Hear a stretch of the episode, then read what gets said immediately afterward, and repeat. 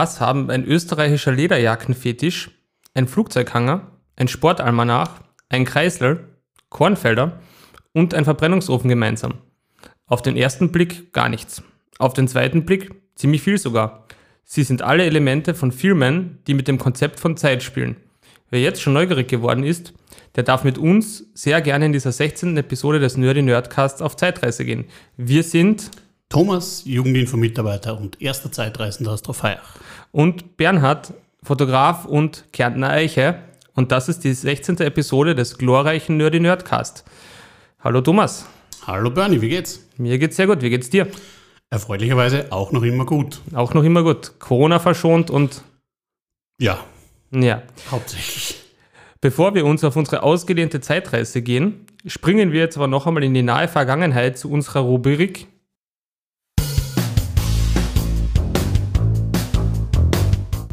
Yesterday's News Mit Bernie. und Topf.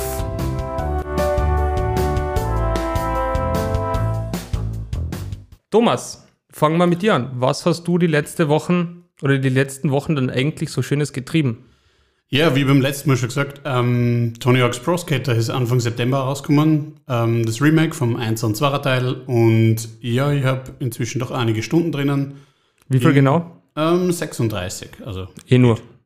Ja, bin Level 52, habe das Grundspiel durchgespielt, bin inzwischen da ein bisschen, die bisschen schwierigeren ähm, Achievements zu machen und ja, auf besten Wege den äh, Officer Dick freizuschalten, also den äh, Jack Black.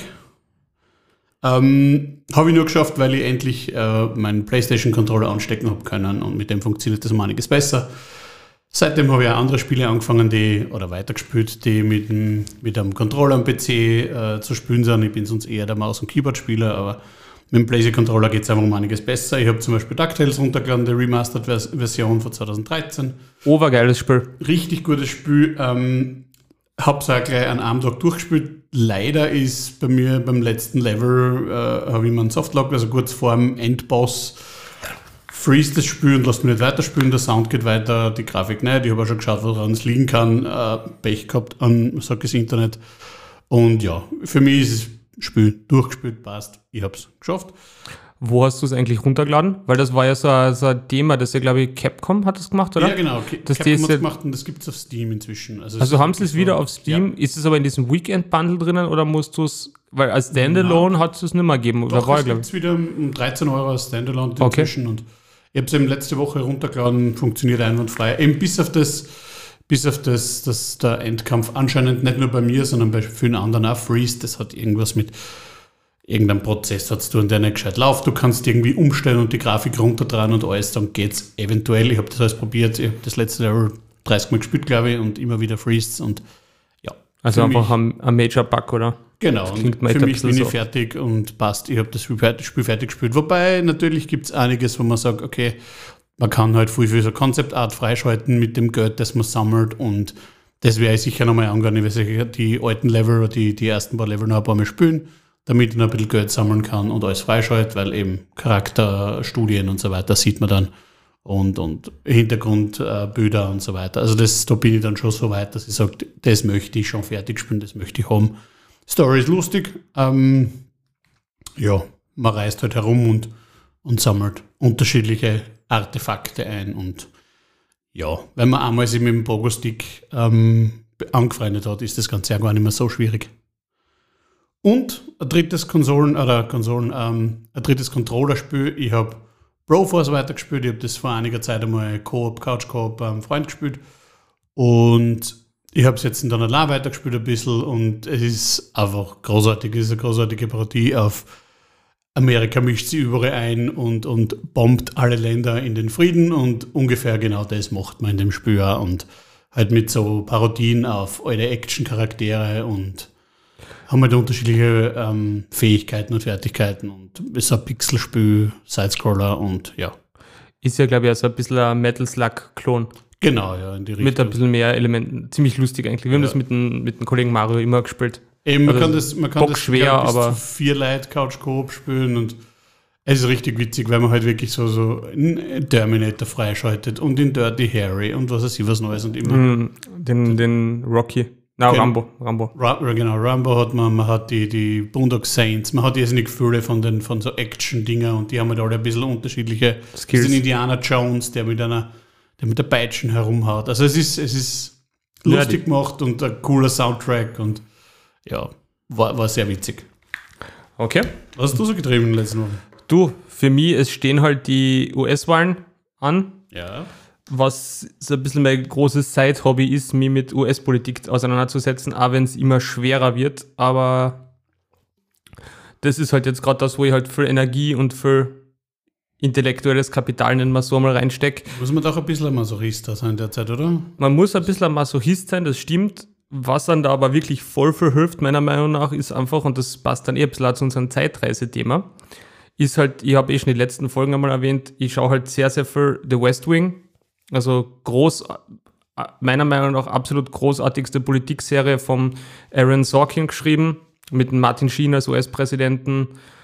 Und ich bin jetzt final durch, habe mich sogar an zwei Tränen verdrückt, wo das Finale war. Einfach nur, du kennst das Feeling und ich glaube, jeder, der uns zuhört, kennt das Feeling auch.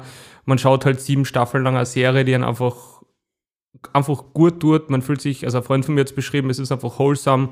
Man schaut es, man fühlt sich wohl, man denkt sich, es könnte halt einfach alles so viel anders sein. Letzten Staffeln sind halt dann einfach, die letzte Staffel ist dann eigentlich schon der Wahlkampf, was jetzt eh gerade zeitlich super passt, um den Nachfolger vom Präsident Jeb Bartlett und was halt da so abgeht und da der republikanische Gegenkandidat ist, einfach so, wie man sich halt einfach einen Republikaner als liberaler Europäer wünschen wird, also wirklich großartig gemacht. Und weil das ja natürlich nicht reicht, sich nur die Serie anzuschauen, es gibt auch von ehemaligen, also von einem Schauspieler, der dort mitspielt, gibt es einen eigenen Podcast, The West Wing Weekly, der halt einfach jede Folge durchdekliniert und halt immer wieder auch die Schauspieler einladet und mit denen halt dann drüber spricht, ist auch extrem großartig gemacht.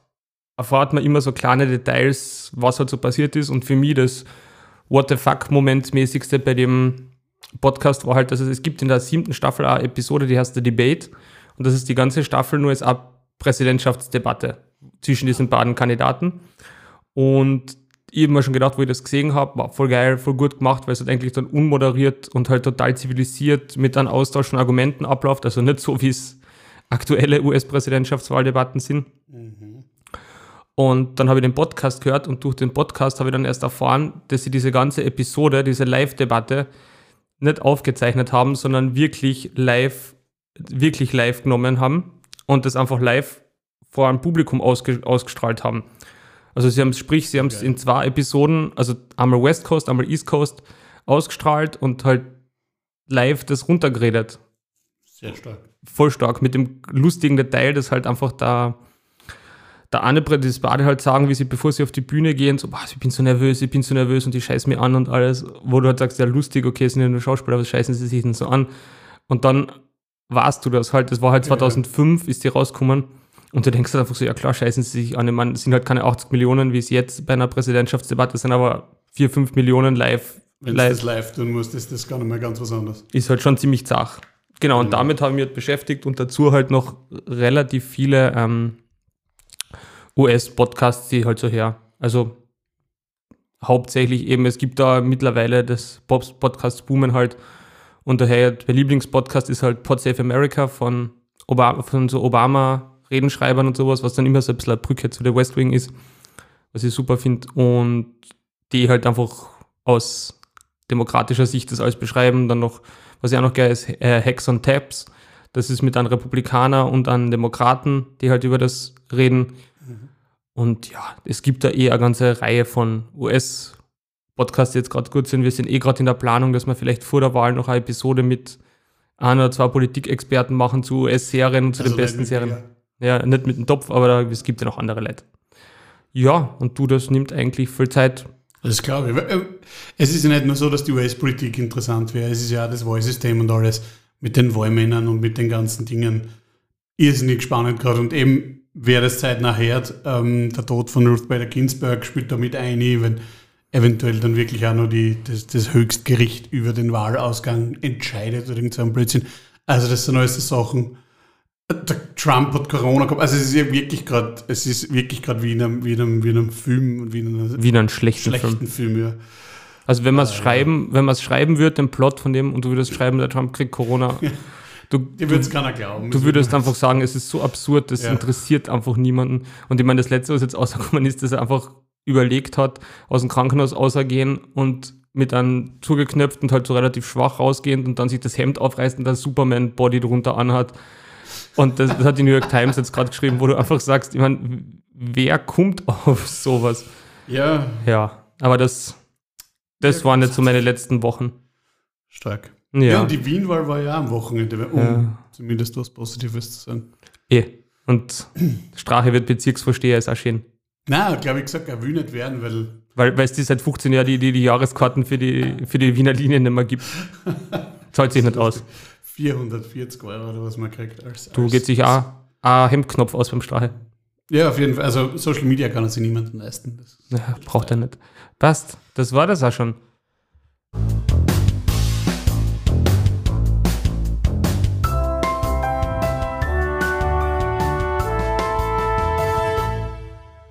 Ja, das war halt unser Wochenrückblick, unser schöner.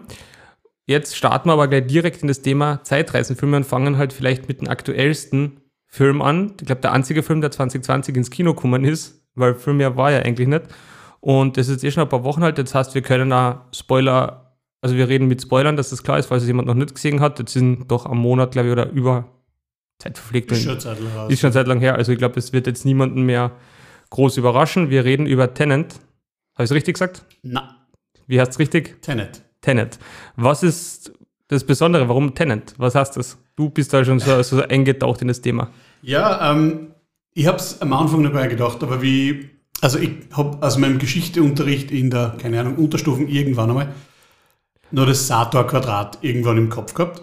Und wie, also bei Tenet noch eigentlich noch nichts gedacht, nicht genau gewusst, was das heißen kann. Aber wenn man sich den Film so ein bisschen anschaut, ähm, dann merkt man eigentlich, dass immer mehr äh, Elemente von dem Sator-Quadrat. ähm, Magst du vielleicht für die, für die. Leute, die jetzt nicht in Trofeiach in den Geschichteunterricht genossen haben und diesen scheinbar hochklassigen Gesch- Geschichteunterricht, Props außer an Tops einen alten Geschichtelehrer, der das gemacht hat, weil das finde ich obergeil. Nur mal erklären, was das ist, das Tenet-Quadrat? Äh, das Sator-Quadrat ist, also das heißt Sator Arepo Tenet Opera Rotas. Was es genau heißt, weiß ich gar nicht. Ist auf jeden Fall lateinische Inschrift, aber das heißt halt einfach, also es kommen alle Wörter im, kann man von vorn nach hinten lesen. Also Sator ist das erste Wort, das letzte Wort ist Rotas, das zweite ist Arepo, das dritte ist, das vierte ist Opera und Mitte steht eben Tenet. Das heißt, es ist eigentlich ein Palindrom, man kann das vorn nach hinten lesen und wenn man sich den Film anschaut, eben, er heißt Tenet, die, die ähm, Organisation heißt Tenet, dann die erste Szene, die man im Film sieht, spielt in einem Opernhaus, also in einer Opera. Dann kommt der Arepo vor. Der Arepo ist der ähm, Fälscher von den, von den Malereien, also der die, den Goya äh, fälscht. Dann hast der Hauptdarsteller Rotas oder einer der Hauptdarsteller, also der, der äh, Kenneth Branagh Charakter, der Russe heißt äh, Sator. Sator, genau. Und die, die Vereinigung, mit der es die Zeit reisen, sind ja keine, machen, heißt halt Rotas. Also das ist, du hast alle fünf Elemente von dem, von dem Sator-Quadrat drinnen und es ist halt, glaube ich, einfach nur so eine kleine Spülerei mit, ähm, haha, man kann es von hinten und vorne sehen und darum geht es ja in dem Ganzen. Es ist ja gar nicht so sehr, es ist ja ein bisschen ein untypischer Zeitreisenfilm, es ist ja nicht so, dass man an einem Punkt in die Vergangenheit reist, dort ankommt und dann was macht, sondern wie die Leute wissen, den gesehen haben, ähm, die, die reisen ja wirklich retour, das heißt im Sinne von, sie bewegen sie dann rückwärts in der Zeit. Und das Genau, es, hat, gibt's es ja mehreren- wie invertiert. Die Zeit Genau, ist ja invertiert. Sie nennen es ja eine. Zeitreise und sie sagen halt, das ist eine Zeitreise, es ist Zeitinversion. genau, die wo du- Entropie ist umgekehrt von den Sachen, Genau. Kugeln Wo, zum Beispiel, die man sieht. genau, das sagen sie gleich am Anfang einmal, du fangst, also du schießt eine Kugel nicht ab, sondern du fängst sie quasi. Aber da- dafür, dass du sie abschießt, damit du sie fangen kannst, musst du sie eigentlich invertiert abfangen haben. Also es ist, man kriegt jetzt schon einen Knoten im Hirn, wie das funktioniert. Wunderbar. Und da waren wir noch einmal zehn Minuten im Film, also in der Opernszene zum Beispiel, da wird man einfach eingeworfen und ja, man sieht einmal, wie eine Kugel aus der Wand rauskommt und an ihm vorbeifliegt und ja, ähm, grundsätzlich muss ich sagen, mir hat der Film sehr gut gefallen. Ich habe jetzt dreimal gesehen, zweimal auf Deutsch, einmal auf Englisch. Warst du denn dreimal im Kino? Nein, sag, ja, mm, sag mal, sag mal, ich habe. Sagen wir im Kino. Sag mal, ich war im Kino so oft. Ähm, Sehr brav. ähm, das Einzige, auf was mich die Leute auch schon hingewiesen haben, bevor ich im Kino war, er ist laut. Also wer ihn noch nicht gesehen hat, er ist irrsinnig laut und wer ihn auf Englisch sieht, die Stimmen sind irrsinnig leise. Das heißt, das ist ein bisschen ein Manko. Das äh, ist ein schwerer Fehler. Also ich war in, das erste Mal mit voll gefreut, dass der Ten, also Nolan-Film immer super. Gehen wir in ins IMAX auf Englisch, bitte Originalsprache, ohne Untertitel. Und ich bin erstens einmal in der ersten Opernszene habe ich schon gedacht, bist du deppert? Es ist so laut, es dröhnt da so her, du verstehst nichts, weil es ist halt immer das, das haben wir eh, glaube ich, wir mal geredet, das ist immer das Problem bei englischsprachigen Filmen mit der Tonmischung, weil die nehmen, mischen halt den Ton und den, den, den Sound und alles ineinander, während du bei deutschen Sachen einfach die, die, die, die Sprachtonspur ja meistens drüber legst, wodurch Ja. sie sich einfach klarer vom Sound abhebt und dadurch einfach auch verständlicher ist. Ich glaube, der Ingo hat das im, im in Heiligen Hallen beim Ja. Bellissimo, der hat das gesagt. Kurze Info, außer nur, weil ich gerade den Ingo erwähnt, der Ingo sucht für 10 Wochenstunden jemanden.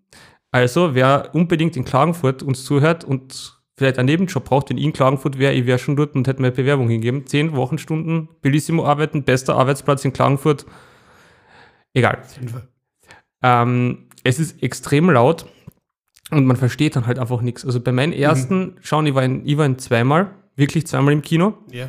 Und beim e- ersten Mal auf Englisch, wir sind zu viert rausgegangen aus dem Kino und ich habe mir gedacht, ich habe nichts verstanden. Mhm. Ich habe effektiv nichts verstanden. Das letzte Drittel vom Film bin ich da gesessen und habe mir gedacht, aha, Ja, also die letzten, die letzten, weiß nicht, 30 Minuten oder was da die Kriegsszenen, kriegsähnliche Szenen sind und eben auch der Anfang, die, die Opernszene, die ja alles sehr, sehr actionlastig sind, da explodiert einfach so viel, dass du, dass, es wirklich laut ist. Also ich war in einer IMAX im Kino und er war, eben, Aber- er war unangenehm laut. aber ich finde, es sind nicht einmal die Explosionen, weil ich finde zum Beispiel für seinen Actionkracher sind es gar nicht so viele Explosionen.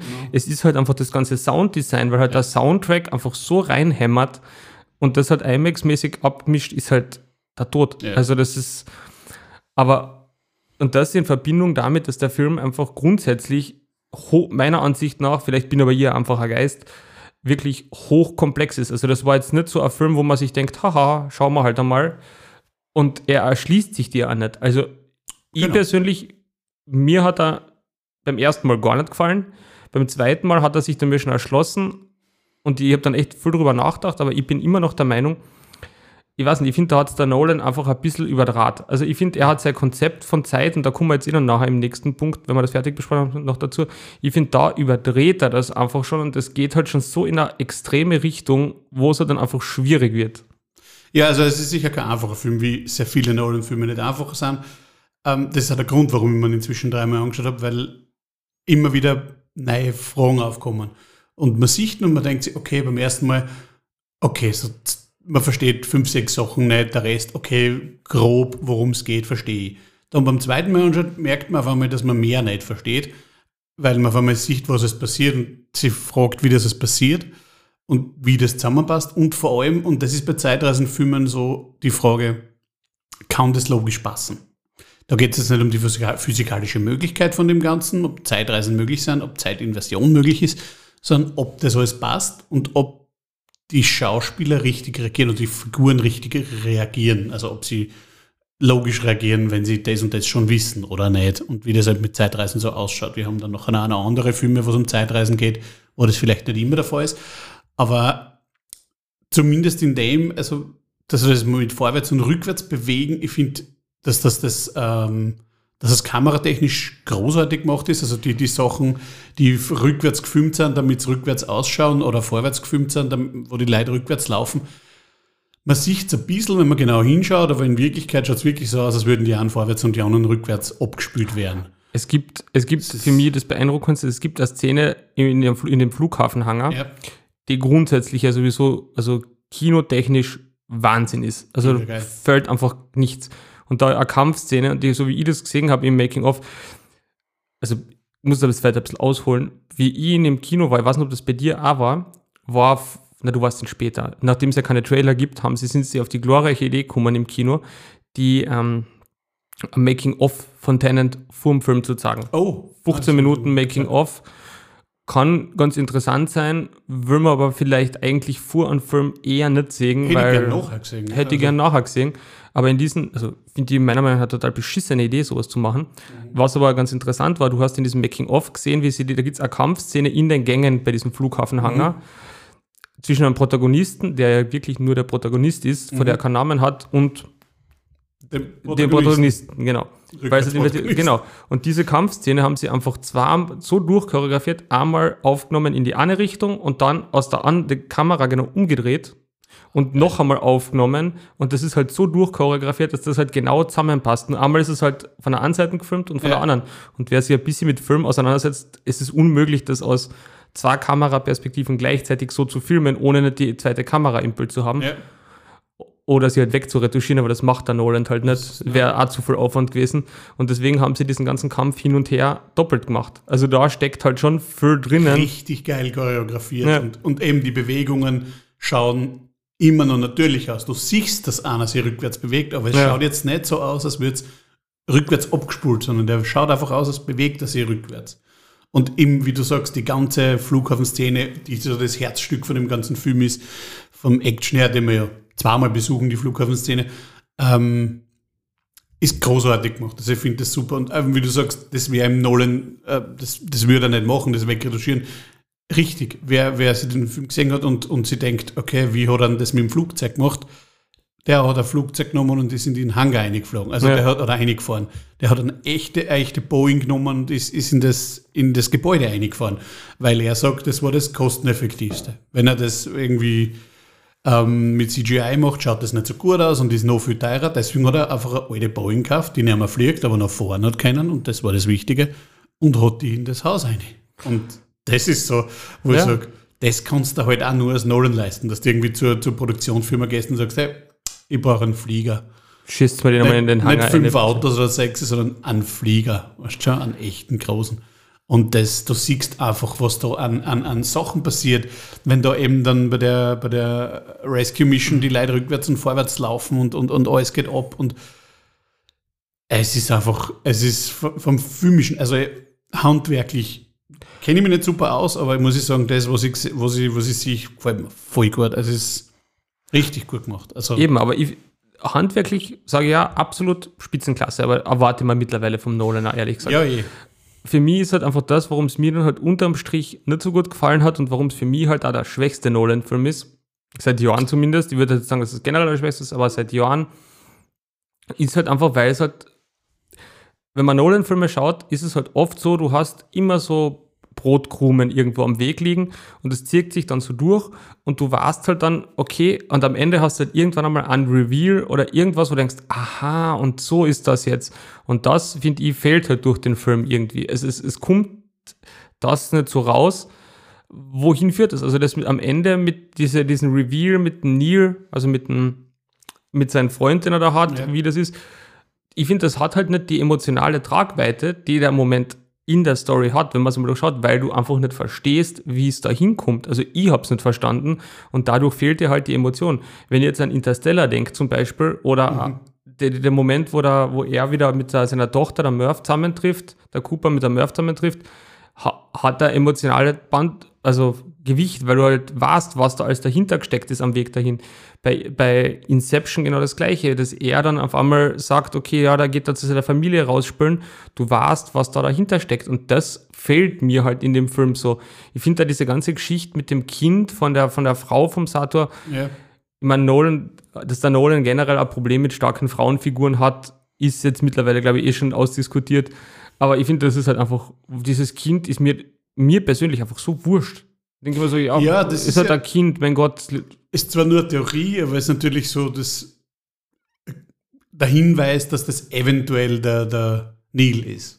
Also das ist irgendwie so, deswegen kennen sie sich schon so lange und der ist so viel vor und zurück gereist, dass er halt gealtert ist. Aber in Wirklichkeit ist der Max, also der Sohn, und wenn man dann die letzten vier Buchstaben von Maximilian umdreht, ist das Neil. Also, ja, Fantheorien gehen einen weiten Weg. Ach, Fantheorien Ähm, sind immer schön. Dann, dann, und der ist ja auch so ein bisschen blond und der ist ja auch so ein bisschen lieb und, und Habe ich noch gar nicht dran gedacht. also das, das sind so Sachen, wo ich mir gedacht habe, okay, das hätte ich überhaupt nicht gesehen im Film, aber natürlich schaut man sich zwei, drei YouTube-Videos an, damit man entweder seine Theorien bestätigt kriegt oder, oder okay, na, das verstehe ich immer noch nicht, das schauen wir nochmal an. Und da habe ich das eben gesehen und hab gedacht, okay, das ist gar weit hergeholt, äh, gibt es nicht wirklich eine Anzeichen, aber ja, gefällt mir, ist vielleicht nett. Also vor allem so das mit, mit der Sprache, die es halt dann gibt, das, für mich ist das das Ende und für die ist aber das der Anfang und ja, ähm, aber wie du sagst, es stimmt schon richtig, weil es kein richtiges Anfang und Ende gibt, gibt es auch kein Ende, Auflösungsende, weil halt eigentlich der Film in der Mitte anfängt, weil er halt vor und rückwärts geht und deswegen ist ja das Ende nicht das Ende, sondern eben wieder der Auf. Also ich verstehe schon, da fällt da, da, das, das, Ich meine, ich verstehe dass man schon, sagt, okay, da ist es jetzt aus und das ist, was ich nicht, zehn Jahre danach oder irgendwas, was halt viele Filme haben, dass du sagst, okay, am Ende habe ich eine schöne Auflösung oder so. Oder, oder muss nicht schön oder sein. es führt halt genau zumindest- hin. Ich, ich meine, ich stelle mir das halt immer vor, wie der Christopher Nolan da einfach in das Pitch-Meeting eingeht und irgendeine Hollywood-Bonzen das erklärt, was er da machen will. Echt, echt sehen, was der da für Grafik mit hat. Der muss ja irgendwo. Und dann habe ich da vier Zeitlinien und der geht zweimal vier und dreimal zurück. Also das ist. Ja, oder, oder ob er da so ein Tafelbild malt, wo man sich dann einfach denkt, okay, passt, dann nimm bitte das Geld, mach, ich muss es nicht verstehen, vielleicht verstehe ich es, wenn es ins Kino kommt oder wenn ich es sehe, aber jetzt verstehe ich es nicht. Aber das ist so lustig, dass es auch klingt und so sehr wir darüber scherzen, aber ich finde, dass es halt das schon zu viel ist, dass es da einfach das schon ein bisschen übertreibt. Und ich finde, um jetzt da ein bisschen die Brücke zu schlagen, weil das ist jetzt der zweite Punkt, den wir jetzt irgendwie haben, also für die Auflösung von, vom Intro, erster Teil, wer es erraten hat, Flughafenhanger, Zeitreisefilm. So, und jetzt, damit wir da jetzt ein bisschen die Brücke schlagen, wollen wir jetzt ein bisschen über generell über Nolan sein, also man merkt schon, wir sind beides Nolan-Fans, über das Konzept von Zeit ein bisschen reden, was der Christopher Nolan einbringt, weil ich glaube, das ist halt so, wenn man sagt, ein Konzeptregisseur, weit hergeholt kann man nicht sagen, aber es ist der Regisseur, der die letzten Jahr Jahre oder das letzte Jahrzehnt, sein Werk wird halt immer von der konstanten Zeit durchzogen. Also das ist das, was er halt eigentlich fast in jeden Film einbringt. Ja, Also- und, zwar, und zwar immer ein bisschen auf eine unterschiedliche Weise. Das, Genau, Das er interpretiert es immer anders. Genau, und deswegen hat er ja jetzt, ähm, das ist ja keine Zeitreise, sondern eine Inversion. Aber grundsätzlich spielt er eben seit Memento eigentlich mit der Zeit und, und das war ja eben, wer Memento kennt, so rückwärts ablaufender Film, der immer wieder rückwärts, hauptsächlich rückwärts, dann auch wieder teilweise vorwärts abläuft und ähm, auch ziemlich verwirrend und ich habe, man kann auf der DVD, wenn man es ihn anschaut, sogar in der richtigen Reihenfolge an, anzeigen lassen. Verliert viel an Sex, wenn, er den, wenn man den so anschaut, wenn man sich denkt, okay, ist nur mal halb so lustig. Also das Konzept macht schon viel von dem Film aus. Aber wie du sagst, er übertreibt es in dem wahrscheinlich. Also vor allem, weil das jetzt nichts ist, was man schon mal gesehen hat. Weil wenn du über Zeitreisen nachdenkst, dann gibt es da gewisse Bilder, die wir im Kopf haben. Und das hat halt da jetzt nicht reingepasst. Und deswegen weiß ich nicht, ob, ob wir einfach noch nicht bereit sind, dass man wirklich verstehen oder ob er einfach wirklich so kompliziert war, dass er halt, dass der Nolan halt, weiß ich nicht, einen, einen Superbrain hat und oder es halt früh übertrieben hat. Das, Oder ihm halt einfach nichts Neues mehr einfällt, was Genau, er mit dem ja, Zeitkonzept macht. Obwohl, die man muss Zeit ja, man muss ja, bei aller Kritik an dem Film, man muss ja trotzdem sagen, auf die Idee und das kreative Element, das ist, muss halt einmal kommen. Ja, und für mich, für mich, was voll positiv ist, die schauspielerischen Leistungen, ich muss sagen, ich hätte mir niemals gedacht, dass ich es sage, aber ich finde Robin, Robert Pattinson inzwischen einen guten Schauspieler. Also, Das führt uns jetzt wieder ein bisschen weg vom Nolan-Zeitkonzept, aber ich finde aber grundsätzlich, ich finde oder Robert Pattinson, vielleicht sollten wir mal eine eigene Podcast-Episode über Robert Pattinson machen. Robert Pattinson, heißt. Ich finde, das ist genau, ich finde dem Schlag genau das gleiche ein bisschen um die Ohren wie der Kirsten Stewart. Die sind halt durch Twilight einfach damaged ohne Ende, weil Mhm. das einfach der größte Müll ist, den du da irgendwie anschauen kannst. Also finde ich einfach ganz furchtbare Filme. Ja, man finanziell sicher greift. Ja, dabei, aber das finanziell verdient hat Transformers viel Geld oder hat viel Geld verdient und ist Rotz. Aber, aber die Baden sind eigentlich wirklich gute Schauspieler. Die Kirsten Stewart, die sich jetzt einfach ein bisschen so durchs Indie- und Kunstkino arbeitet. Er, der eigentlich auch immer wieder coole Filme macht, aber halt von dem sich nicht emanzipieren kann derweil noch. Ich meine, es wird vielleicht einfach noch dauern. Vielleicht vergessen Leute halt irgendwann mal Twilight. Hoffentlich. Hoffentlich. ja. Aber wie gesagt, wir wollten eigentlich über Nolan und Zeit reden ein bisschen, weil eben du hast jetzt eh schon Memento angesprochen. Das ist halt sowas. ganz eben im Vorgespräch haben wir gesagt, eigentlich überall bei allen Filmen, außer bei der Dark Knight Trilogie. Genau, ja. Und selbst dort ist es eigentlich ein bisschen so, dass da ist es halt einfach die Zeit, einfach dieses extrem schnelle und chaotische und dann einfach sagt, ihr wirft ihr da jetzt mitten in diese chaotische Stadt rein, schneidet es einfach total rein schnitttechnisch komplett atemlos und es geht zack, zack, zack, zack, zack, zack, zack und dann passiert das und dann passiert das, so dass du eigentlich kaum Zeit zum Atmen hast. Könnte jetzt ein bisschen weit hergeholt sein, aber du bist halt einfach, es ist halt auch wieder ganz ein anderes Zeitempfinden, was du dort hast. Auf jeden Fall, ja. Aber natürlich, das ist halt vielleicht ein bisschen Ausreißer, aber wo es halt, ich meine, wenn wir so ein bisschen durchgehen, schau dir die Filme an. Inception Mhm. ist einfach klar, da spielt er halt auch wieder auf seine eigene Art mit Zeit, mit diesen unterschiedlichen Zeitebenen, wie, wie schnell, da ist es halt eher das Konzept, wie, wie schnell vergeht Zeit. Mhm. Weil je tiefer du in diese Traumebenen eintauchst, desto lang, desto dort vergeht die Zeit für die normal, aber halt draußen wieder anders und Ja. was ja auch ein großartiges ein Zeitraum eigentlich ist. Genau, und, und es geht auch viel um Gleichzeitigkeit, weil es geht halt Genau. darum, du musst den Kick genau in der richtigen Situation auslösen, damit das, du, die haben so und so viel Zeit oder so viele Stunden noch Zeit in der Ebene, damit sie das schaffen und draußen vergehen aber nur ganz wenige Minuten oder so und unten sind aber mehrere Stunden. Ich glaube, es ist jedes, jedes Mal Faktor 10 oder irgend sowas. Ich weiß- Ich weiß gar nicht, ob es so genau, ob so genau aus, aufgeschlüsselt ist, so mathematisch, aber und das ist ja dann sogar, ich glaube, dann in der tiefsten Ebene vergehen ja dann sogar Monate oder Jahre, wo, wo dann ein Charakter ist ja dann, glaube ich, Jahre da unten drinnen Genau, ja. eingesperrt und, und bis er dann halt wieder rauskommt. Also das ist halt ganz, ganz ein irres Konzept eigentlich.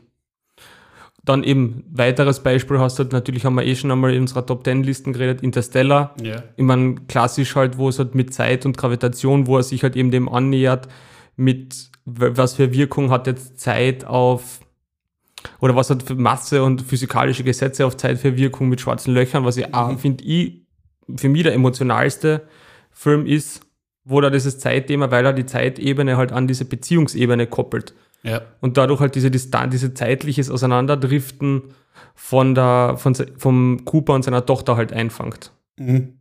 Eben, der ist ja auch, da hat es ja, was wir das schon mal gesagt haben, oder on air schon mal gesagt haben, da hat er ja wirklich äh, Quantenphysiker gehabt, Kip Thorne, glaube ich, heißt Mhm. er, der ihn da unterstützt hat und gesagt hat, okay, er möchte es auch physikalisch richtig machen. Ja, Stimmt nicht alles hundertprozentig, aber zumindest hat er es versucht, eben mit, mit Masse, mit schwarzen Löchern und so weiter und, und so weiter zu physikalisch zu begründen. Das ist ja, finde ich ja cool, wenn, wenn jemand sich dran hält. Wir kommen nachher noch zu einem Film, ähm, wo das gar nicht der Fall ist, aber ja, ähm, das finde ich stark, dass er sich zumindest äh, technischen Rat holt und sowas, genau. sowas angeht. Und eben auch vor allem dieses, abgesehen von dieser physikalischen, also diese, diese Auswirkung, was passiert, wenn jetzt jemand einfach schneller durch die Zeit reist oder sich natürlich fortbewegt. Wir verbinden eine Zeitreise eigentlich immer mit rückwärtsgewandt oder wir reisen zurück, kommen wir nachher auch noch dazu. Aber was passiert, wenn sich jemand jetzt auf einmal schneller in der Zeit vorbewegt als jemand anders? Wie, wie wirkt denn das? Weil das ist ja auch schon wieder so Auseinandersetzung, an das denkt man ja eigentlich. Also ich denke, wenn ich an Zeitreise denke oder Zeitmanipulation, nicht unbedingt an, an solche Sachen. Also wie schnell fahre ich durch die Zeit vor? Was, ist, was passiert, wenn du jetzt aber langsamer gehst? Ja. Also das sind halt eigentlich auch, Er hat sich einfach überholt, so gesagt. Nicht? Ja, das genau. sieht man ja dann vom Alter her, oder sie hat ihn überholt, weil sie halt schneller älter wird, ja, oder überhaupt älter wird und er Ja. halt nicht. Und das ist, ja, hart, wenn du das eigentlich das ganze Leben versamst von, von eben deiner Tochter. Genau. Das ist halt, Und wie gesagt, es geht ja dann auch noch weiter. Ich meine, wenn du hast Dunkirk nicht gesehen, den Nein, Kriegsfilm von Christopher Nolan, ich glaube 2017 ist der gekommen, spielt natürlich, ich meine, da musst du da wieder sagen, wie arg es ist, dass er es einfach schafft, in einen Kriegsfilm die Zeitebene einzubringen. Weil bei Dunkirk ist es ja so, nur das ist da kurz erklärt, es gibt halt dann einfach drei Perspektiven. Also es gibt die Soldaten am, am Strand von in der Normandie, die halt dort warten und halt quasi von den Deutschen eingekesselt sind und halt auf ihren Tod quasi warten. Dann halt eine britische Rettungsflotte, die halt mit Schiffen kommt oder halt ein Schiff speziell das kommt und einen Kampfpiloten, der halt über das alles fliegt. Und das wären halt aus drei verschiedenen Zeitebenen. Du denkst halt, okay, wie hängt das zusammen, bis du dann drauf kommst, dass das alles mehr oder weniger gleichzeitig passiert, nur halt jeder anders die Zeit wahrnimmt. Also der Kampfpilot klar. für den vergeht, weil der halt fliegt halt die Zeit viel schneller und das ist halt ganz andere Sachen als für die Leute, die am Strand sitzen, die halt dort einfach für die jeder Tag eine Ewigkeit ist, weil sie halt dort sitzen.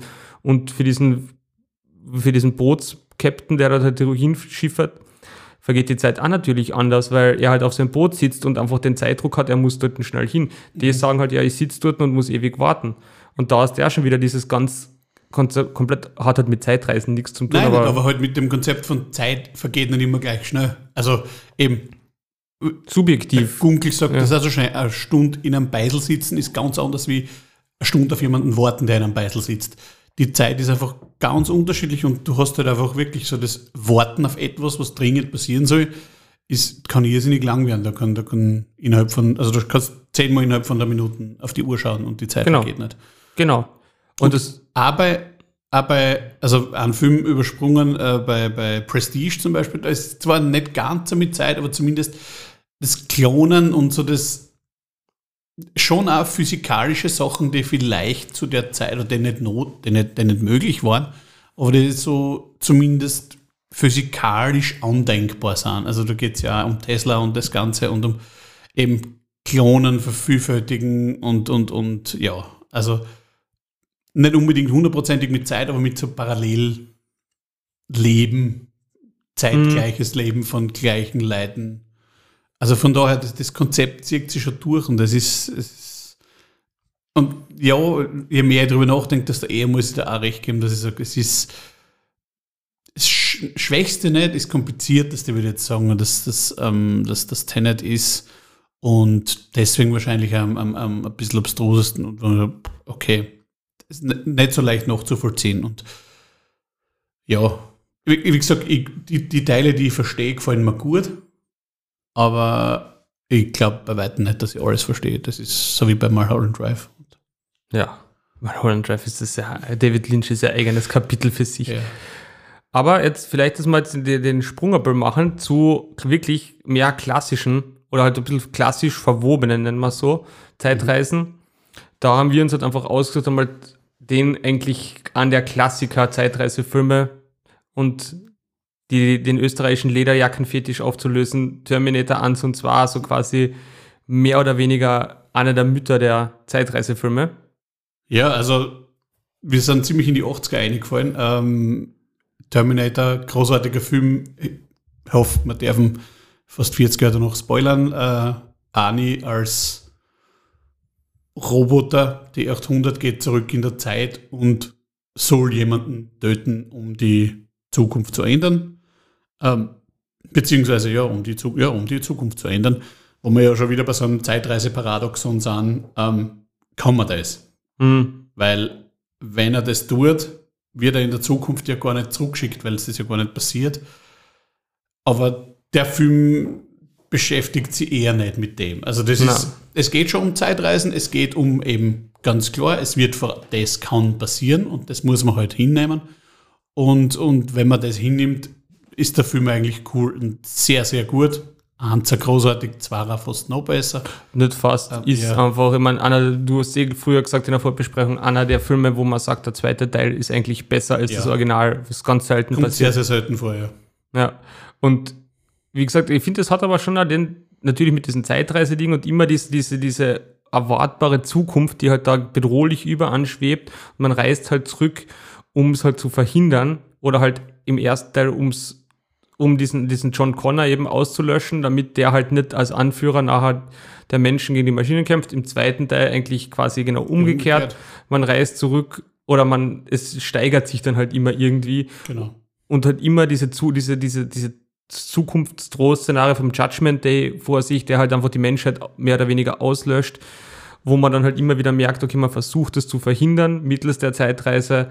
Es ist aber dann quasi eigentlich nicht verhinderbar, was ja dann irgendwie ein lustiges Konzept ist, wenn du sagst, okay, du reist zurück, um was zu verhindern, das dann aber sowieso immer eintritt.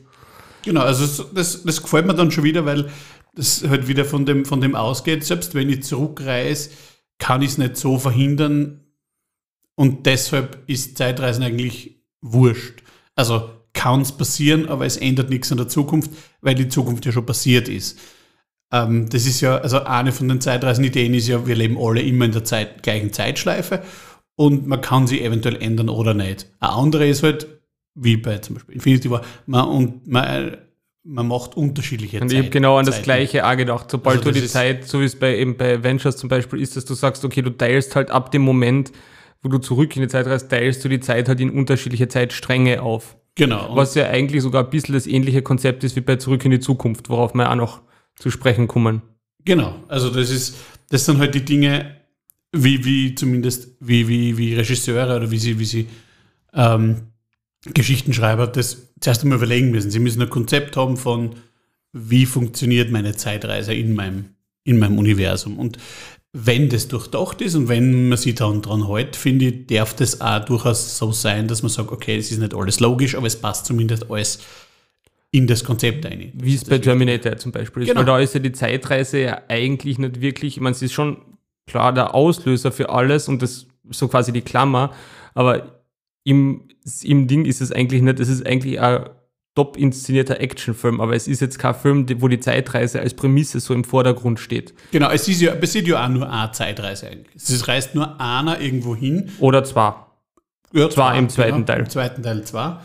Aber eben, es, es ist nur passiert nur ganz am Anfang eine Zeitreise eigentlich und die stellt nur den, das, den grundsätzlichen Plot für den Film da, aber halt nicht, nicht, dass man sagt, okay, da reisen mehrere Leute immer wieder vor und zurück oder Ja, so. vor allem nämlich nur das Zurück. Es funktioniert ja bei, es reist ja bei Terminator niemand vor, um irgendwas zu machen, sondern sie reisen ja immer nur zurück. Genau. Was ja dann, finde ich, bei Terminator ja dann das ganz Spannende ist, dass sie dieses, also für mich persönlich hört Terminator mit Terminator 2 auf. Für mich ist das Franchise dann auch aber auch mehr oder weniger tot, weil ich habe zwar die einige Teile dann auch gesehen, aber ich denke mir jedes Mal, es ist einfach dann schon so willkürlich und es gibt eine großartige Rick and Morty Folge, die sich, die das, ähm, die das auf die Schaufel nimmt, in der vierten Staffel ist die, Okay. wo es halt, sie kommen zu einem Schlangenplaneten und probieren da, da irgendwas mit Zeitreisen und lösen dadurch halt einfach so ewige Schleifen von Zeitreisen aus. Immer mehr Leute reisen zurück, um halt irgendein Ereignis zu verhindern Sehr und es geht halt immer weiter. Und genau in die Richtung ist der Terminator meiner Ansicht nach, bitte korrigiere mich, wenn ich falsch liege, später abgedriftet. Es werden dann immer mehr und noch einmal jemand zurück, dann wird wieder ein Teil ausgelöscht, auch Handlungsstrang ausgelöscht und dann wieder weiter zurück und da wird es dann halt einfach mal zu viel, wo man halt sagt, und wo dann das Zeitreisekonzept einfach jede Logik verliert. Nicht, dass es für Logik immer hätte, aber da verliert es halt jede Logik. Genau, und das hat ja der Cameron dann auch gesagt, okay, Teile 3, 4 und 5 sind ja nicht so gelungen, hat er irgendwann dann einmal gesagt. Also das, oder sind nicht so gelungen, sind ja, glaube ich, gar nicht alle von ihm. Ähm, und er macht einen endgültigen dritten Teil, der jetzt nicht vor zwei Jahren in die Kinos gekommen ist, der aber auch nicht wirklich besser ist. Also das ist halt so, das ist halt so, das hat damals funktioniert, das waren zwei großartige Filme und da kann man nicht irgendwie 25 Jahre später hoffen, dass das nochmal geht. Das einfach stehen lassen und sagen, okay, passt. Also, ich glaube, Dark Fate hat der letzte Kasen, der war dann, ja, hätte in wirklich der dritte Teil nochmal werden, aber na, also besser nicht. Es, es, es hat passt, so wie es damals war und man kann das auch noch zwei Teilen einfach beenden. Ja, absolut. Um aber jetzt auf weitere verwobene Zeitreisegeschichten zurückzukommen, haben wir noch einen Film und das ist halt da, wie gesagt, wenn man so drüber redet, man kommt ja dann eigentlich mal drauf, weil du jetzt halt eingeworfen hast, Avengers benutzt ja dann in Endgame ja auch ein Zeitreise-Ding.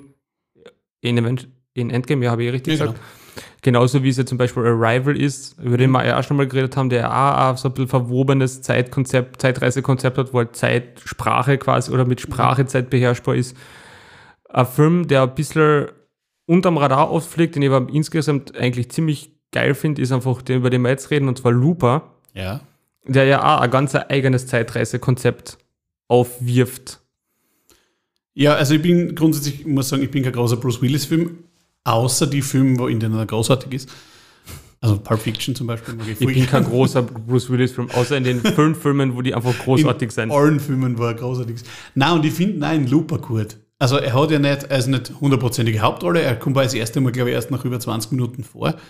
Ähm, aber das Zeitreisekonzept dort ist halt so, dass, dass es, es spielt in einer dystopischen Zukunft und ähm, die Leute werden, man kann ganz wenige Leute nur mehr töten, weil man sie nicht verschwinden lassen kann. Das ist das Schwierige an dem. Deswegen werden die Leute 30 Jahre in der Vergangenheit. Also Zeitreisen ist entdeckt worden, aber auch sofort wieder verboten worden und wird eben nur mehr von, von ein paar Kriminellen äh, genutzt, um Leute in der Vergangenheit zurückzuschicken und dort von sogenannten Loopern umbringen zu lassen und die können sie dann in der Vergangenheit verschwinden lassen.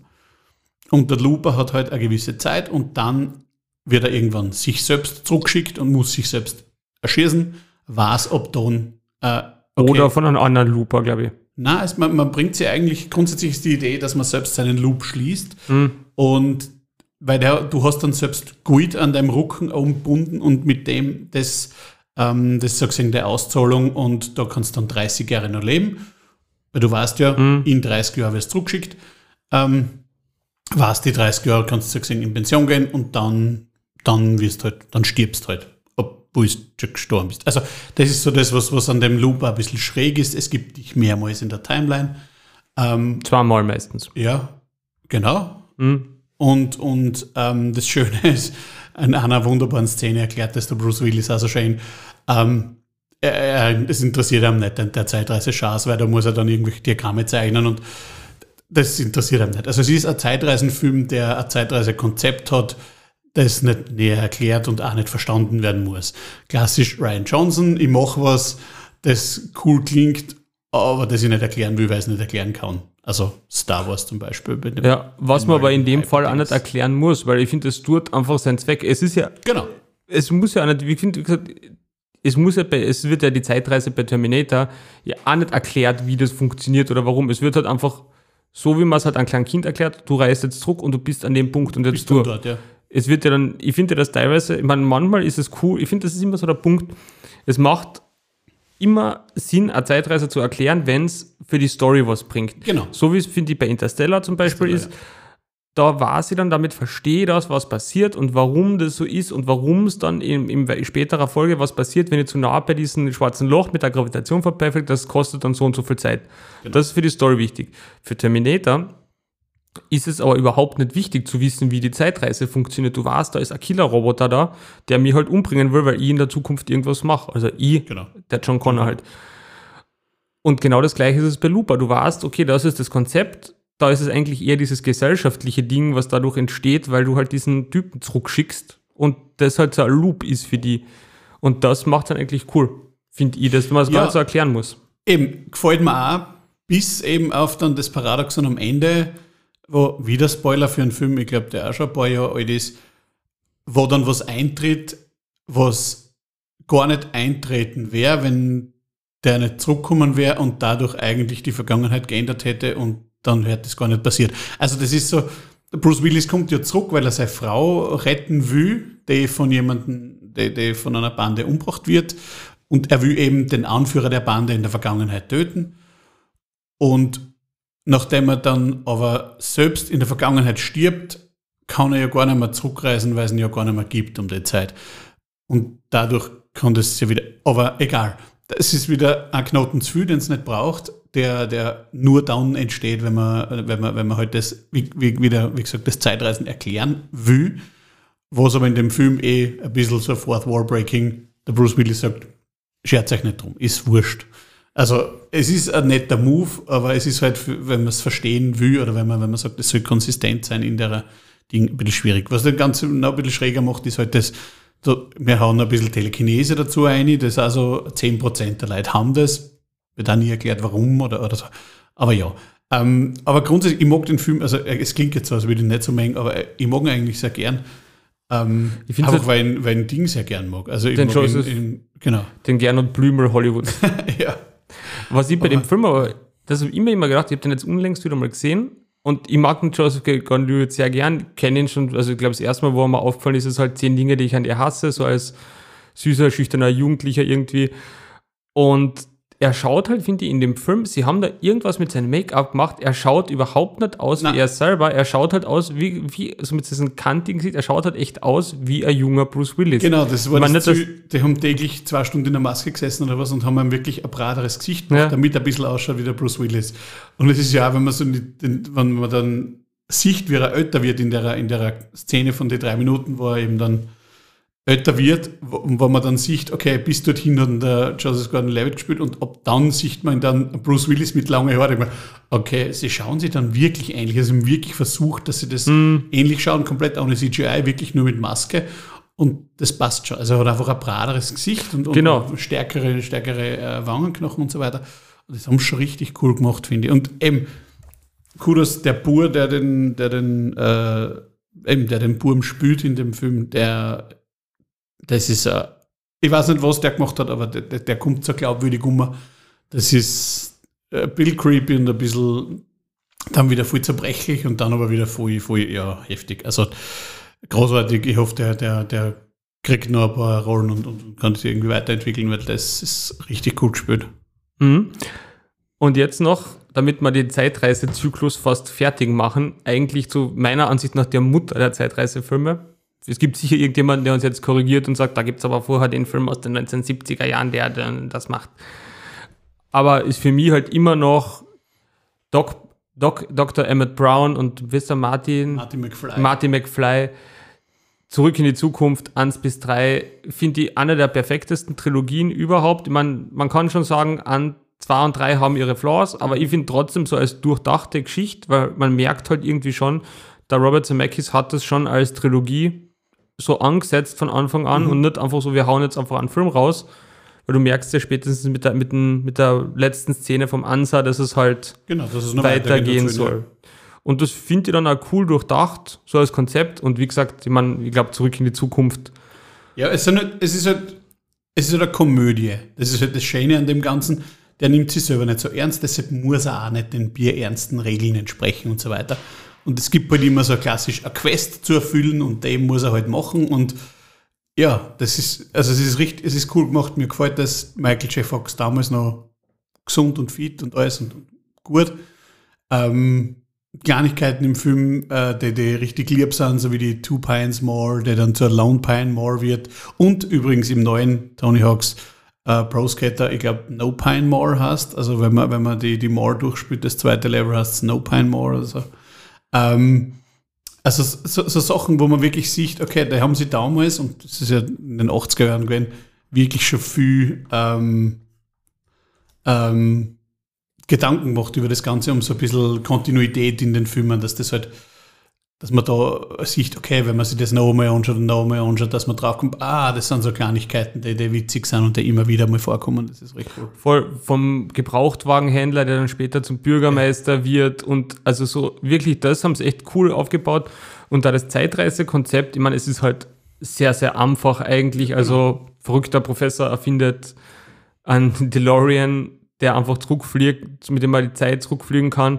Und natürlich da wirklich halt so, okay, ich greife da in die Vergangenheit ein und dadurch ändert sich halt die Zukunft. Also mein grober Plot ist ja, glaube ich, dass er zurückreist, um die, um zu eigentlich nur flüchtet vor diesen Iranern oder Ja, genau. was will es einfach sind, nur weg, ja, vor diesen Taliban oder was auch immer das da sind, was einfach super lustig ist, einfach einmal so klassisches 80er, wer, was machen wir? Ja, wir, wir machen irgendeinen komischen Nukleardeal am Parkplatz von der Hill Valley ja, Mall, einfach wo sonst außer am Parkplatz von einer Mall, weil klassisch. und dann flüchten wir halt einfach in die Vergangenheit und müssen halt auf einmal dafür sorgen, dass man, dass man seine Eltern quasi zusammenbringt, weil man da irgendwie auf einen Stang getreten ist und deswegen das Raum-Zeit-Kontinuum durcheinander kommt. Also großartig. Auch super lustig erklärt, wie es dann halt diese Zeitsachen ist, immer mit diesem Zeitungsartikel, der sich dann ändert, wo Genau, man die das- Zukunft dann sieht. Und das Bild auch, das sie ändert und alles. Also das ist wirklich dann. Genau, und wo er sich dann auch immer langsam auflöst, weil es er ja durch die Ereignisse, die er in der Vergangenheit macht, quasi seine Zukunft verändert oder auslöscht. Auslöscht, ja genau. Wenn seine Eltern nicht zusammenkommen, wird er nie geboren und dann gibt es ihm nicht. Was natürlich wieder zu dem Paradoxon führt, wir können dann zurückreisen und das verändern, aber ja, das Eben. ist in dem Film nicht so Und warum wichtig. löst er sich nur langsam auf? Warum passiert das nicht auf einmal puff und der ist Ja. weg? Weil das wäre ja eigentlich das Logischere. Natürlich, entweder passiert es oder nicht, es gibt ja nicht ein bisschen schwanger. Also das ist so, Genau, aber das sind halt so, das sind halt die, die, die dramaturgischen Sachen, die man einführt. ja eh. Aber ein, zwei kleine Sachen, die mir gut gefallen. Er spielt ja dann äh, Johnny B. Good, glaube ich. Ich glaube, Mhm. das spielt dann der, ist da nicht irgendeiner von den originalen äh, Musikern sogar dabei und, und, und ist da, ist da der, der, der, äh, der Judge oder der Mhm. Juror, glaube ich. Weil das ist ja dann geil, wo er dann einfach dann so einen kleinen Off, das finde ich dann halt so geil nerdig an dem Ding, dass es einfach so klitzekleine Sachen gibt, wo dann er sagt, hey, wo dann, dann der, ich glaube, der Sänger am Telefon hängt und dann den Chuck Berry Genau, anruft ja. und sagt, hey, Ja, Idee. ey, du wolltest ja einen neuen Sound haben Ja. und hin und her. Und das ist ja, glaube ich, wirklich so, dass der Chuck Berry ja genau in der Zeit irgendwie so einen neuen Sound machen wollt oder irgendwas haben wollt und dann halt sagt, hey, ich habe da einen neuen Sound, hör das einmal an. Und so, ah, das klingt ja geil. Und Ja. das ist halt einfach, Ja, und da eben, weil ich spiele jetzt Lied, das bei uns ist das super bekannt, aber bei euch, ihr kennt es noch nicht. Und eben genauso die, die ist dann die Entstehungsgeschichte, weil, weil er das übernimmt. ja, und das finde ich einfach großartig. Und eines der coolsten Sachen, weil es einfach zum Podcast gehört, den ich, den ich immer her to go on, da gibt es Patreon-Tiers, das ist eines ist sogar benannt nach dem, nämlich Sidney Scheinberg, der irgendwie so Producer in den USA war und erst vor kurzem verstorben ist. Der war in, dem, in der Produktion von dem Film sehr, sehr mit eingebunden. Und der hat eigentlich gesagt, dass der Film Spaceman from Pluto heißen soll, weil das ein großartiger Titel ist. Hat sich aber zum Glück nicht durchgesetzt. Also der, Konzepttitel für den Film war Spaceman from Pluto. Das Passt voll gut zur Handlung. ja, genau. Es ist halt, es halt einfach so um Pluto hat müssen drin vorkommen, weil ja, der war halt super und der ist halt im Scheinberg seiner Kindheit entdeckt worden in den 30er Jahren. Und Space Geil. war damals ein cooles Thema und das, er wollte Vor allem der Film hat das so- inhaltlich ja so viel mit Pluto, Space. ja, das tun, aber- war in Sidney Scheinberg wurscht. Also Du sagst nur Working Title ist. es war nur Working Title. Ja. Ich finde aber persönlich fast den zweiten, ich meine, der erste, ich mag den dann ganz, ganz gerne, aber ich finde den zweiten fast noch den, auch so wie bei Terminator, ein Film, wo du sagst, okay, der bringt halt noch eine klitzekleine Stufen höher. Der erste hat halt diese Originalität mit dieser Zeitreise in die 50er zurück. Der zweite, der dann halt, finde ich, den coolen Sprung macht und quasi das in die Zukunft schiebt Ja.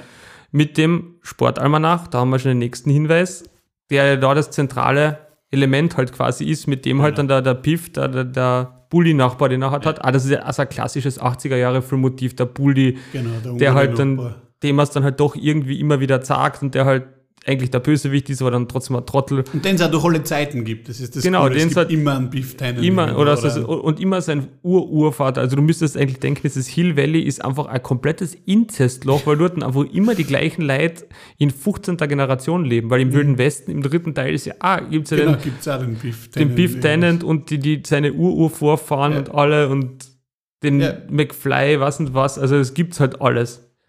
Was ja immer lustig ist, war dann im zweiten, und das finde ich jetzt gerade da wieder aktuell, ich finde, das ist halt einfach so, ich habe mir den jetzt letztes Jahr, glaube ich, einmal angeschaut und habe gedacht, eigentlich, weil der Biff Tannen kriegt ja dann diesen Sportalmanach und Ja, dann genau. gibt es ja dann dieses Hell Valley quasi, wo halt Hill Valley zu, unter seiner Regentschaft Ja. weil er halt dann unfassbar reich wird, wird halt einfach zu, zu einer Dystopie ohne Ende mit, wo er aus so einer Ghetto-Casino-Stadt, also ganz, ganz wild. Und ich finde, das ist halt so lustig, weil er selber schaut einfach in dem Film aus wie der Donald Trump.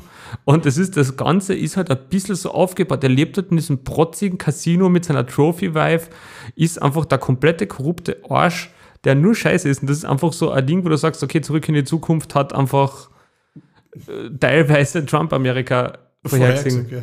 Was ich super lustig finde. Ich meine, es ist natürlich Unterschiede, aber Natürlich, aber da sieht man immer wieder, wie sie die Leute damals, und da, es ist doch schon fast 40 Jahre oder über 30 Jahre ja, es war wann? Die 2000, Zukunft. 2015 war das genau, Jubiläum, ja. genau das, ist- das, das, wie sie die Zukunft vorgestellt haben. Das finde ich immer so lästig, weil man denkt, okay, fliegende Autos, Hoverboards, was weiß ich, was Neues. Nichts davon gibt. Nein, voll nicht. Und, Aber kein Mensch stellt sich Handys vor. genau, ja. Kein Mensch stellt sich Handys vor und das, was wir halt haben, es sind alles Hologramme, Roboter, alles, aber die Sachen, die wir haben, Ja. Flachbildschirme, Handys und weiß ich nicht, was noch, das stellt sich niemand vor. Und AirPods. Alle denken, die Leute haben einfach riesengroße Kopfhörer und die weiß nicht was.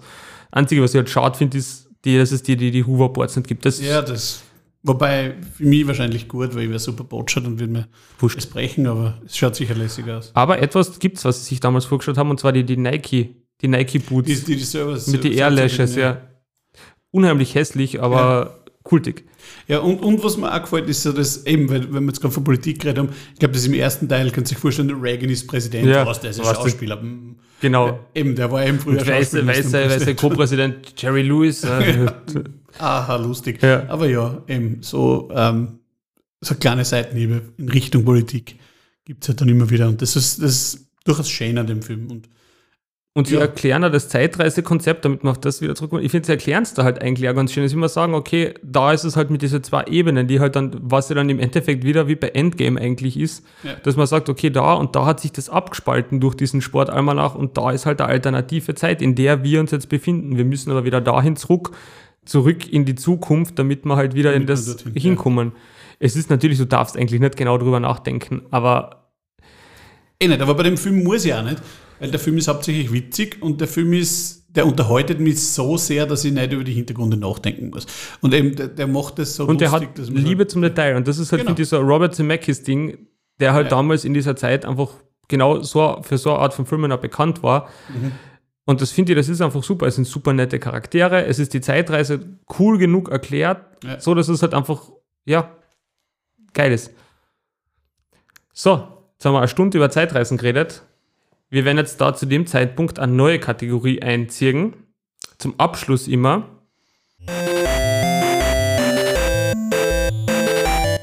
Die großen drei, präsentiert von Bernie, und Topf.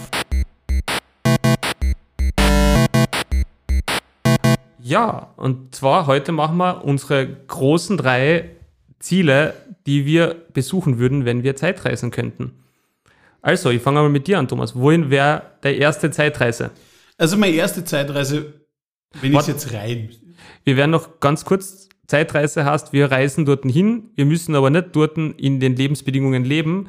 Wir können mit dem Wissen von heute dort hinreisen, können dort so lange bleiben, wie wir wollen, haben wir alle medizinische Versorgung, also wir müssen uns nicht Pest und Cholera aussetzen und können uns dort mehr oder weniger frei bewegen. Also es ist wirklich ein Feel-Good-Trip dort hin, wo wir Genau, hin wollen. so Urlaub im, im Genau. Und man kann jederzeit wieder. Urlaub im Spätmittelalter während der Pest.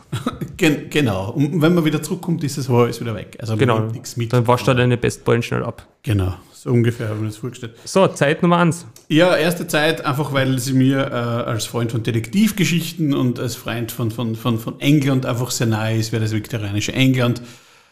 Zeit von Sherlock Holmes, Zeit von ähm, Jack the Ripper, so das klassische Whitechapel Murders, ähm, alles was da irgendwie 1850 bis 1910 in, in London stattfindet, ähm, mit, wie man es aus Filmen kennt, immer verregnet, immer finster, immer äh, Neblig, so wie Salzburg. Neblig, Cobblestone, also wirklich so das romantisierte, schöne, äh, was eigentlich gar nicht so schön war wahrscheinlich, oder mit ziemlicher Sicherheit, England der Zeit, wo halt die Architektur also war und alles das, das ist einfach das, was mir als Zeit, das, die interessanteste Zeit, glaube ich, wäre.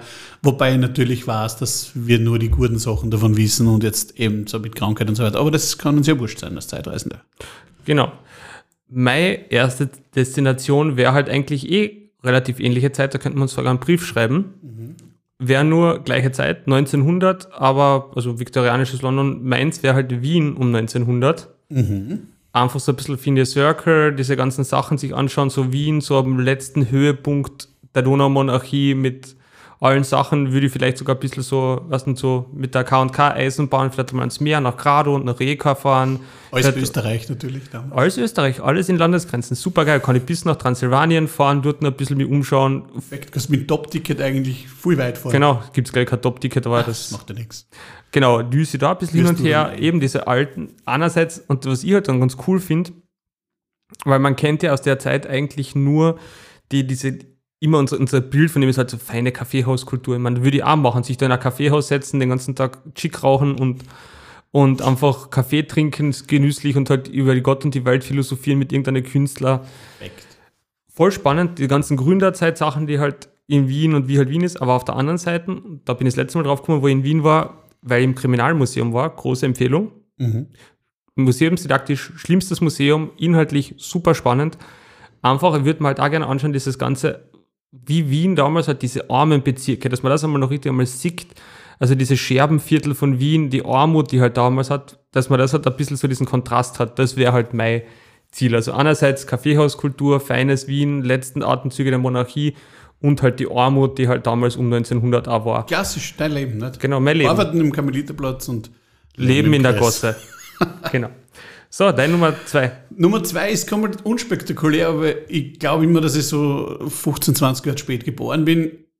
Ich hätte voll gern die Zeit miterlebt, äh, wo sie West Coast Punk in den USA entwickelt hat. Also LA 1980 bis 85, wo Bad Religion, NoFX sie gegründet haben, wo Minutemen groß waren, wo Black Flag alles, alles so in dem rundum eben zwischen Los Angeles, Hermosa Beach so groß geworden ist und, und einfach viel passiert ist. Sau geile Wahl. Und- und- voll gute Idee. Auf das habe ich zum Beispiel gar nicht gedacht. man muss nicht immer super weit zurück. Also Nein, das ist voll recht. Und ich glaube, wenn, ich da, wenn man da drinnen ist und wenn man das Ganze dann später eben noch mit Rancid und, und eventuell Green Day, wie es noch klar waren, ähm, das ist halt einfach, also die Wärst du dann Zeiten- eher East Coast oder West Coast? West Coast in dem Fall. Also West Coast. No, ich bin ein großer NoFX-Fan und der dort Black Flag und das ist dann halt so die Band. Ist ja, Kalifornien ist ja schöner als.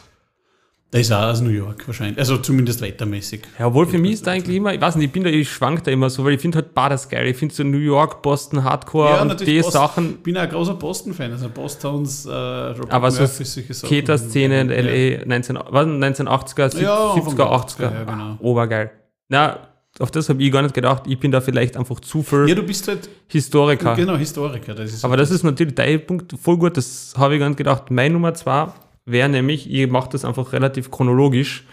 Ich würde einfach voll gern maurisches Spanien, Kalifat von Cordoba, diese Sachen, also so zwischen 900, 1000 nach Christus und der Zeit einmal obergeil. Einfach nur so Kulturen, Spanien sowieso voll schön. Kalifat, dass du sitzt und dort so einen Dattelwein essen, dass du ein bisschen sitzen, dass du ein bisschen an, an, Mir an geht es immer mehr ums, ums ums Kulinarische. Wahrscheinlich hätte ich nach drei Tagen einfach die größte Scheißerei von dem ganzen Zeug.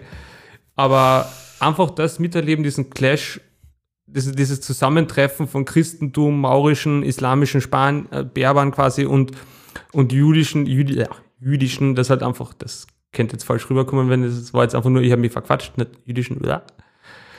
Einfach wie das zusammenkommt und wie die einfach zu dritt dort auch eine Phase der Hochkultur machen, finde ich oberspannend. Dazu halt mein Spanien und Favorite, also liebe das einfach dort sitzen in so, einem, in so einer, in so einem, in so einem Garten, in so einem bewässerten, einfach oberschön. Stell dir mal super cool vor. Dorn halt. Dorn, ja. Also, Ja, oder halt maurisches Spanien, wie ja, es der eh, Historiker genau, aber eben sagen. so, ja. Das ist, Ja, das ist genauso das, so wie mir das maurische Spanien vorstelle, ist eigentlich das Ist, genau, ist ja das Dorn, Vorbild, was ja. so, gespielt wird. Ja. Ist ja, glaube ich, in Sevilla und so, sage ich Genau, ja. in die ganzen Sachen. Ja? Ja, Dein mein drittes Teil, ich habe es ganz am Anfang schon erwähnt, bin der erste Zeitreisende aus Trofeiach. Ich möchte zurück, daher wo ich herkomme, ich möchte nämlich zurück ins Trofeiach im Jahr 2100, da komme ich her. Zurück Ähm, in die Zukunft, schön. Genau, zurück in die Zukunft. Ich möchte einfach wissen, was sich in den nächsten 80, 90 Jahren so entwickelt hat und ob wir wirklich so weit sind, wie zum Beispiel sie die 80er Jahre, die 2020er vorgestellt haben, ob da wirklich so viel weitergeht oder ob wir immer noch keine Hoverboards haben. Oder Also ob es Trofeiach überhaupt noch gibt und ob es ein kompletter der, der Landflucht einherfällt. Ja, das kann natürlich auch sein, dass man dann irgendwie die Steppenhexen da vorbei rollen sieht. Und selbst wenn es Hoverboards gibt, in Trofeiach wahrscheinlich nicht. Wahrscheinlich, Ähm. weil es keine Straßen mehr gibt. Auch sehr möglich. Also ich möchte einfach wissen, wie sie Trofeiach, wei- nicht Trofeiach, aber insgesamt die, die Gesellschaft weiterentwickelt und was, was man so, was man so erfinden in den nächsten Jahren, wo es noch hingehen kann, weil immer kleinere oder doch wieder größere Handys, immer größere und immer flachere Bildschirm, immer schnelleres Internet, immer irgendwas, immer mehr, immer schneller, immer mehr. Ob das irgendwann einmal fertig ist und man sagt, okay, jetzt gehen wir wieder auf Schönheit zum Beispiel, ebenso wie Kultur in Südspanien. so. Dann gehen wir auf Schönheit. Und da Ja. fährst du nach Trofeiach. Ja, weil da Modellstadt Trofeiach. komme ich mir irgendwie dann, das ist nicht so schlimm, wenn ich selber nicht so schön bin. Boah, ist das traurig. Oh, Der Topf, ist, wer alle den Topf kennen, der Topf schaut eigentlich sehr, sehr gut aus. Das super schaut er aus. Der schaut genauso an, wie er sich anhört. Genau. So, ich merke gerade, dass ich einfach wirklich zu viel Historiker bin, weil meine Nummer, meine letzte Nummer ist einfach, da bin ich geschwankt und ich schwank immer noch. Es wäre einerseits, da bin ich jetzt weniger vom Frieden beseelt wie du jetzt, sondern eher vom Gegenteil. Ich muss das jetzt ein bisschen zweiteilen, weil das ist einfach so. Die eine Seite wäre Peloponnesischer Krieg, 400 ungefähr hm, 450 bis 400 vor Christus, vor Christus in am Peloponnes. Einfach nur dort auf einem Berg stehen und mal zuschauen, zuschauen. und einfach nur zuschauen. Zuschauen, wie dort einfach die Schiffe hin und her fahren, wie die Dreherren fahren, sich gegenseitig geben, einfach das alles, die Schlachten, einfach nur dort stehen, auch wieder mit irgendeinem ein Raki oder sowas am Berg oben und mal das einfach anschauen und man einfach denken, arg. Einfach das Weintraum einmal sehen, dann einmal Sparta sich anschauen, Athen anschauen. Allein, das ist immer das, was man den Schülern in der Schule sagt, antike Sachen, wir stellen uns das alles so weiß und so clean und so schön vor. Es war ja damals alles bunt angemalt, jede Drecksstatue war angemalt und fast schon ins Kitschige, so wie halt Barocksachen teilweise sind. Und ich würde es einfach nur gerne mal sehen, wie das ausschaut. Und das Zweite, einfach auch wieder nur als Zuschauen. Das sind echt einfach nur Sachen, wo ich nur daneben stehen mag und man denkt, mhm, arg. Wäre einfach Ja. ganz Iden des März und Beginn römischer Bürgerkrieg, Ermordung von Caesar, würde ich einfach nur mal das ganze Ding, wie es da abgegangen ist, einfach nur in meiner dort sitzen, schauen, dass ich auf keine Proskriptionslisten komme, wo ich sage, okay, passt, ich bin safe, ich will damit nichts zu tun haben. Ich schaue mir das einfach nur an, Brutus, Kleopatra, die ganzen Sachen, weil es einfach Rom, sowieso großartigste Serie aller Zeiten, einfach das würde ich gern sehen und das sind so meine, damit man die Antike ein bisschen, weil die Antike ist groß und lang, da muss man Ja. schon zwei Sachen machen. Das wären so meine Zeitreisen. Geil. Jetzt bin ich ein bisschen neidig, weil ich deine fast besser finde. Mir geht es ähnlich mit dir, weil ich finde deine eigentlich auch interessanter, weil Rom um null ist sicher cooler wie Trophiach um 2100, aber Davon gehe ich einfach einmal aus. ja, höchstwahrscheinlich. Also, Aber wie gesagt, wir wer werden weiß, wohin sie Trophiach noch entwickeln in den nächsten 80 Jahren. Wir hören in der nächsten Folge des Nerdy Nerdcast, also in der Folge 3580, Trophäach im Jahr 2100. Was ist Ah. passiert? Dann werden wir zurückblicken und uns das anhören und uns dann denken, "Bah, was wir uns damals gedacht haben. Ja. Im Ernst, die nächste Folge haben wir wieder, den, wieder einen Gast und wir gehen weiter in die Welt von Hyrule und haben wieder den Lamps zu Gast und reden über Zelda Hurra!